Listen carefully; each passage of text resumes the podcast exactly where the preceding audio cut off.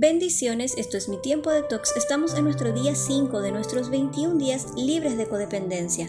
Salmo 37.5 nos dice, Pon tu vida en manos del Señor, confía plenamente en Él y Él actuará a tu favor. No siempre podemos obtener lo que esperamos. Esto implica reconocer que no tengo el control y aceptar cuando las circunstancias no pueden tomar el rumbo que deseo. Todo esfuerzo por controlar personas, actitudes ajenas a la tuya o situaciones terminarán enfermándote porque tarde o temprano aquello a lo que te aferras desaparecerá y pasará. Todo lo adquirido puede perderse, incluso nuestra propia vida pertenece a Dios. La paradoja del codependiente controlador es que para evitar sufrir tiene que controlar, pero a la vez su vida se vuelve incontrolable. Esto lo lleva a reforzar el control, convirtiéndose en un círculo que se cierra sobre sí mismo. Cuando en su desesperación toca fondo, en algunos casos el codependiente controlador recurre al ocultismo, lectura de cartas, quiromancias, videntes. Sin embargo, esto los lleva a un estado de pánico y se vuelven personas irracionales. Primera de Samuel 28 nos narra que cuando Saúl perdió el control por no haber confiado plenamente en el Señor ni haberlo obedecido, fue en busca de una medium.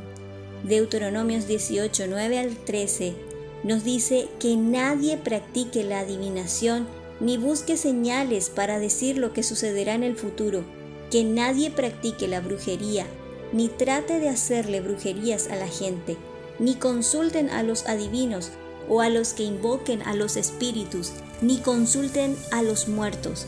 Tienes que ser totalmente fiel al Señor tu Dios. Si en tu desesperación has recurrido a alguna de estas prácticas, en oración arrepiéntete y pide perdón a Dios. Renuncia a todo pacto con las tinieblas y recibe a Cristo en tu corazón. Si no has recurrido a estas prácticas pero te duele dejar de controlar, acepta tu impotencia y ríndete al Señor. Hagamos una pausa. Cierra los ojos y respira por un momento. Concéntrate en el Señor. Hablemos con Dios. Señor, Dame la humildad de aceptar aquello que no puedo controlar ni cambiar. Y también el valor para cambiar lo que sí puedo cambiar.